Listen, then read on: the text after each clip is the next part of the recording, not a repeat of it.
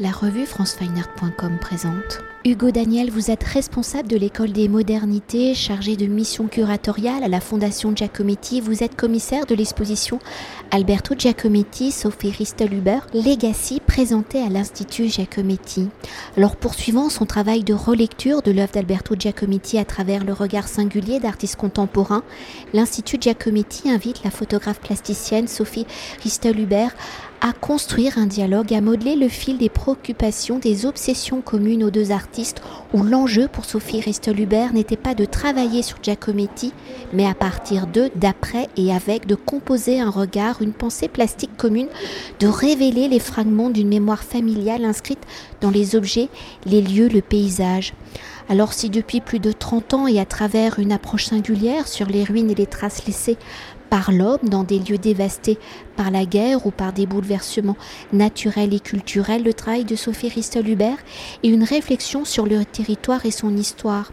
Alors au premier abord, hein, le travail de Giacometti semble éloigné du paysage où l'exposition précédente présentée à l'été 2022 un arbre comme une femme, une pierre comme une tête, y révélait l'importance de Stampa, village du Val Bregalia, dans les Alpes suisses, lieu de son enfance et de la maison familiale. Alors c'est à travers ce premier rapport au paysage, à cette notion d'héritage qu'évoque le titre de l'exposition que Sophie Ristel-Huber va tisser cette rencontre entre son œuvre et celle de Giacometti. Mais avant d'évoquer le dialogue entre les deux artistes, peut-on évoquer l'origine de cette exposition au regard du travail photographique de Sophie Ristel-Huber? Quelles ont été les réflexions de l'Institut Giacometti pour inviter l'artiste et si la sculpture de Giacometti est empreinte de gestes de l'artiste, de sa corporalité, quelle est la dimension du travail de Sophie Ristelhuber qui vous a interpellé et que vous souhaitiez qu'elle re-questionne à travers l'œuvre de Giacometti? Ce qui est intéressant dans la collaboration avec Sophie Ristelhuber, euh, c'est qu'elle a été attirée d'emblée euh, par l'œuvre de Giacometti telle qu'elle est montrée à l'Institut, c'est-à-dire euh, dans une appréhension qui l'attire vers les aspects les plus intimes euh, de l'œuvre. Euh, et dans cet esprit, nous avons travaillé à une sélection qui au, souhait de, Sophie, Christelle Huber s'est portée plutôt sur les aspects peut-être un peu moins connus de, de son œuvre, mais qui sont aussi les plus intimes. Elle a ainsi choisi parmi les œuvres, euh, celles qui renvoyaient euh, à la mémoire euh, familiale. Elles sont nombreuses, mais peut-être pas aussi connues, et notamment, elle a sélectionné un ensemble d'œuvres euh, euh, du début. Vous parlez du Giacometti euh, sculpteur, mais le Giacometti peintre est peut-être moins connu et pourtant c'est celui qui est révélé dans toute sa splendeur à l'Institut Giacometti par des portraits peints des débuts pleins de couleurs et puis par une autre série plus tardive vers la fin euh, de sa vie et de sa carrière, euh, qui là sont beaucoup plus sombres, en plein de mélancolie et dans une euh, palette chromatique très, très rabattue. il y a donc cet aspect intime que l'on trouve dans les thèmes des œuvres, mais on les trouve exprimés également dans euh, l'approche euh, plastique de, Giacometti et ça a été un autre euh, axe de travail avec l'artiste. Sophie Ristelhuber s'est intéressée au plâtre dans l'œuvre sculptée plutôt qu'aux œuvres très souvent exposées que sont les, les bronzes. et même si Giacometti exposait les plâtres, Sophie Ristelhuber elle a été chercher ceux qui sont peut-être plus petits, moins, moins connus. Euh, des, des, plâtres de petite tête, euh, où l'on voit le travail dans le détail de l'artiste. Euh, c'est donc cette œuvre de l'intimité qui, je crois, ressort ici et qui fait écho à tout un pan de l'œuvre de Sophie Ristel-Huber qui est peut-être un petit peu moins connu que le, reste de l'œuvre. D'ailleurs, le visiteur à l'Institut Giacometti découvrira beaucoup d'œuvres inédites. elles sont majoritaires ici à, à l'Institut, beaucoup d'œuvres inédites de Giacometti, mais surtout beaucoup d'œuvres inédites de Sophie Ristel-Huber, et notamment celle qui définissent une autre veine peut-être dans son travail qui concerne la mémoire, la question de la mémoire familiale. Euh, alors on, pense, pour ceux qui connaissent un peu à, son travail, en priorité à, à euh, cette série de diptyques de 1989 qui revient justement sur la maison familiale de l'artiste et le travail mémoriel qu'elle a fait euh, par le truchement de la photographie autour de cette idée d'une mémoire familiale. Mais on en trouve des échos avec les séries plus récentes comme Legacy euh, cette œuvre euh, photographique, ce politique euh, composé en pensant à, Giacometti, en rêvant à Stampa, car s'il y a un Vulen pour Sophie Ristel-Huber, il y a un Stampa pour Alberto Giacometti, et vous m'autorisez donc à employer ce terme comme on le fait au sein de l'équipe de la Fondation Giacometti, comme pour se référer à un lieu que tout le monde connaît, puisque vous venez de l'introduire, et c'est un petit peu ce que le visiteur de l'Institut euh, Giacometti découvrira aussi, c'est un ensemble de noms propres euh, qui deviennent très familiers, que Sophie Risteluber s'est réapproprié et qui nous permettent de pénétrer dans la mythologie Giacometti, qu'on peut pénétrer en un sens aussi euh, par Vulaine dans la mythologie de Sophie Risteluber. Alors vous avez déjà dit beaucoup de choses, mais pour entrer au cœur de ce dialogue, donc Sophie Ristel-Huber, Alberto Giacometti, à travers la dimension d'abord du titre de l'exposition, vous le prononcez bien mieux que moi. Legacy, c'est sa traduction de l'anglais désigne héritage. Legacy évoque plus précisément les aspects immatériels de la transmission familiale. Alors on connaît, on l'a dit, l'importance de la dimension familiale dans l'œuvre de Giacometti. D'abord il y a son père, son frère, le lieu de son enfance, le village de Stampa, nous l'avons déjà évoqué. Cette dimension est également présente dans l'œuvre de Sophie Ristel-Huber, notamment avec cette série donc Vulaine de 1989. Alors à travers cette dimension de l'héritage, quelles sont justement les dimensions de l'œuvre de Giacometti que Sophie Ristel-Huber a explorées pour aller plus en profondeur, hein. et à travers la réécriture de son propre travail, comment l'artiste interprète-t-elle l'œuvre de Giacometti? Vous l'avez rappelé, ce qui est important de comprendre, ce n'est pas un, travail, celui qu'a mené euh, Sophie Risseluber, ce n'est pas un travail euh, sur l'œuvre de Giacometti ou simplement à partir de. C'est tout à la fois euh, sur l'œuvre, à partir de, avec. c'est un accompagnement, une, une, rencontre médiée par les, entre deux individualités médiées par les, par les œuvres. Euh, et euh, soudain, lorsqu'on connaît l'œuvre de Sophie Ristel-Huber, dans ce cas-là peut-être de plus connu, son travail sur l'image de la cicatrice comme le témoignage d'une marque portée par l'humain et sur l'humain, où euh, eh euh, on trouve des échos très forts dans l'œuvre euh, de Giacometti, des échos formels peut-être d'abord, dans le traitement de, de ces sculptures, dans cette forme de la, de la cicatrice qu'on retrouve dans le geste de scarification qui peut caractériser le traitement d'un certain nombre de plâtres, notamment de Giacometti. Mais plus profondément, on retrouve aussi un fonctionnement qui va s'attacher à des formes spécifiques. Chez Giacometti, comme euh, chez Sophie Ristel-Huber, il y a un certain nombre de formes récurrentes qui ont valeur de métaphore, qui servent de point d'ancrage euh, et qui disent autre chose que euh, simplement ce que nous livre la forme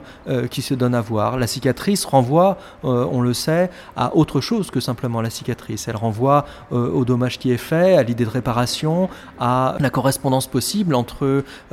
une atteinte portée au corps humain et une atteinte portée à un territoire euh, de la même manière, une tête euh, par euh, Giacometti renvoie à la tête d'une personne en particulier. Elle peut renvoyer plus largement à une certaine idée de l'humanité et elle peut renvoyer encore plus largement à un rapport d'humain à humain. Et cette manière de se concentrer sur certaines formes est peut-être ce qui rapproche les artistes plus particulièrement. voilà donc ce que peut révéler une telle rencontre entre deux artistes. Euh, lorsqu'elle se situe euh, à la hauteur de, ces signes, mais dans la profondeur de leur signification. Et toujours pour continuer euh, d'explorer la dimension et peut-être la plus connue de l'œuvre de Sophie Ristelhuber à travers sa réflexion sur le paysage, les cicatrices laissées par les conflits géopolitiques que l'artiste photographie dans une dimension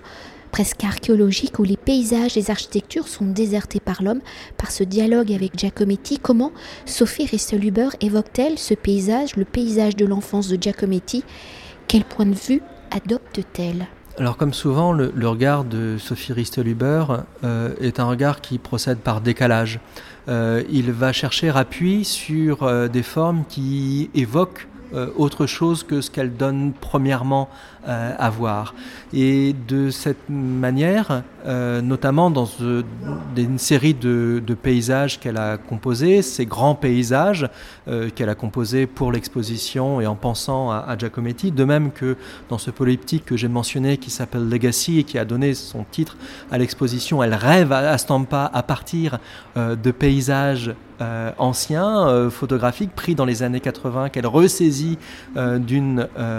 autre manière pour leur faire porter à la fois l'idée de, du paysage de l'enfance, l'idée de Stampa médiée par le visage d'êtres humains qui lui sont associés. C'est ce principe, ce ressort même du, paysage finalement qui, est convoqué et la capacité du paysage à constituer euh, un champ euh, d'évocation. Et plus encore, euh, peut-être que c'est une note euh, qui ressort de l'ensemble de ces paysages et qui note partagée par euh, Giacometti et Ristel Huber, qui est une mélancolie assez euh, profonde que Giacometti, dans son œuvre, associe à quelques reprises à, à Stampa. C'est un sentiment donc qui est aussi partagé par Sophie Ristel Huber et qui en tous les cas est sensible dans ces grands paysages, dont un d'ailleurs, le grand paysage dit euh, numéro 2, euh, composé euh, cette année même, eh bien, reprend une citation d'Alberto Giacometti tirée d'un autre grand paysage qu'est la grande série Paris sans fin et qui porte quelque chose de très très mélancolique en elle.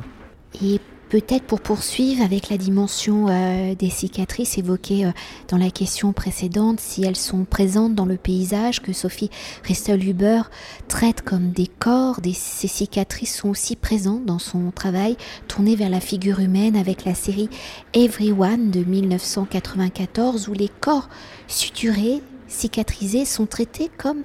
des paysages. Alors si les sculptures de Giacometti sont marquées hein, par sa gestualité, par l'empreinte de son corps dans la matière sculpturale, transformant ses corps comme une matérialité du paysage, comment Sophie Restelhuber explore-t-elle cette dimension de la cicatrice de l'empreinte Comme précédemment, à travers la réécriture de son propre travail, comment Sophie Restelhuber interprète-t-elle l'œuvre de Giacometti? Comment vient-elle y souligner l'empreinte du temps? Et là, je pense particulièrement à cette installation donc présentée dans le cabinet d'art graphique. Ce travail du visage marqué et du passage du visage scarifié au paysage euh, est sensible dans la grande tête de Giacometti, mais c'est vrai qu'on la retrouve plus particulièrement dans la manière très singulière qu'a eu euh, Sophie Risseluber euh, d'observer et de montrer euh, les têtes nombreuses que Giacometti réalise dans une sélection ici un, peu plus restreinte euh, pour les biens de l'exposition. Ces petites têtes de terre ou de plâtre qui sont incisées par Giacometti avec un mélange de délicatesse et de violence puisque cela se fait médier par un outil à lame, souvent un canif. Euh, ces paysages euh, couchés dans du papier de soie, euh, dans une installation originale que je n'ai d'ailleurs jamais vue ailleurs, sont comme perdus dans une mer de drapés. Euh, et disparaissent, dialogue avec euh, la série qui est remontrée pour la première fois depuis 1982 lorsqu'elle avait été euh, exposée à la Biennale de Paris, une série de photographies de Sophie Risselhuber montrant des corps en opération, couchés. et cette juxtaposition et la manière dont les têtes euh, de Giacometti sont couchés dans le papier de soie avec un mélange euh, de, euh, de, soins et de délicatesse, évoque également la possibilité d'une transformation de la tête en paysage, en une forme de Casimir, on peut penser à différentes formes. Puis on peut se souvenir aussi, ça ce n'est pas présent dans l'exposition, mais votre question m'invite à faire cette remarque, que Giacometti lui-même, dans la période des années 30, avait envisagé une tête en forme de, paysage, sous une forme d'anamorphose donc, et que cette réflexion n'est donc pas étrangère à l'œuvre plus tardive, et que ce, qui, ce que Sophie Risteluber y décèle, y souligne, n'en est pas exempte intrinsèquement euh, non plus. Mais j'ai peut-être envie de rebondir en pensant toujours à cette installation, à la façon euh, dont ce dialogue s'opère entre ces petites têtes de plat de Giacometti, donc euh, scientifiquement posées dans ce papier de soie, en dialogue avec ces photographies liées à ces opérations. C'est aussi une notion vers l'au-delà, le passage vers la mort, l'après? Alors il y a une chose singulière, on peut renvoyer pour cela à, l'histoire de la, sculpture, même sans passer par euh, le biais thématique, mais en sculpture,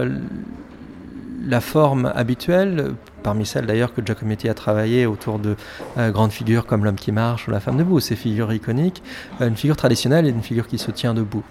Euh, l'autre forme, celle qu'on lui connaît historiquement, c'est celle du gisant, lorsque le corps est, couché effectivement. Et le fait de basculer comme cela ces, ces têtes renvoie effectivement à cette histoire de la sculpture et à ce qu'un corps couché peut évoquer, à cette ambiguïté qu'il peut y avoir lorsqu'on perçoit un corps euh, entre l'évocation d'un corps simplement allongé au repos, un corps au sommeil ou d'un corps peut-être mort également. Et cette image Giacometti l'avait déjà travaillé à vrai dire dans une œuvre elle aussi canonique qui est La tête sur tige qu'il réalise en 1947 avec le souvenir de la mort d'un camarade de voyage, Van Meurs, euh, qui l'avait assisté et qui l'a euh, découvert mort euh, sur son lit. Et ça a donné lieu à une des rares représentations d'une tête basculée qui existe comme telle, une de ces rares représentations dans, dans l'histoire de l'art. Et en quelque sorte, consciemment ou non, Sophie Risteluber a euh, travailler euh, cette idée de la tête couchée, de la tête basculée, comme une manière d'évoquer euh, à la fois avec ambiguïté, cette ambiguïté est importante, ou cette indécision est importante entre le corps au repos, le corps concentré et le corps mort. Mais un corps qui peut aussi venir à la j'allais dire la renaissance. Mais peut-être pour conclure notre entretien, pour mieux appréhender hein, ce dialogue entre Sophie Rissel-Huber et Alberto Giacometti, comment avez-vous articulé l'exposition? Comment le récit de Legacy met-il en lumière ce fil de la transmission du temps, écrivant ainsi la mémoire? Alors vous l'avez dit, l'exposition euh, traverse différents thèmes, euh, celui de la mémoire de manière générale, celui de la mémoire familiale, celui euh, du, euh, du, souvenir, celui de la forme métaphorique de, la, cicatrice. Et il procède non pas par ensemble thématique strict, mais par confrontation dans ce lieu intimiste qu'est l'Institut Giacometti, en mettant en rapport les œuvres avec, avec les autres dans un face-à-face ou une mise en, relation qui se situe à une échelle très intime, euh, qui permettent d'entrer, non pas simplement d'ailleurs dans l'intimité des œuvres, mais dans leur intériorité. Euh, et c'est ainsi que l'exposition s'est euh, construite au travers d'un rapprochement entre quelques œuvres, dans l'idée non pas d'un face-à-face, mais d'un accompagnement,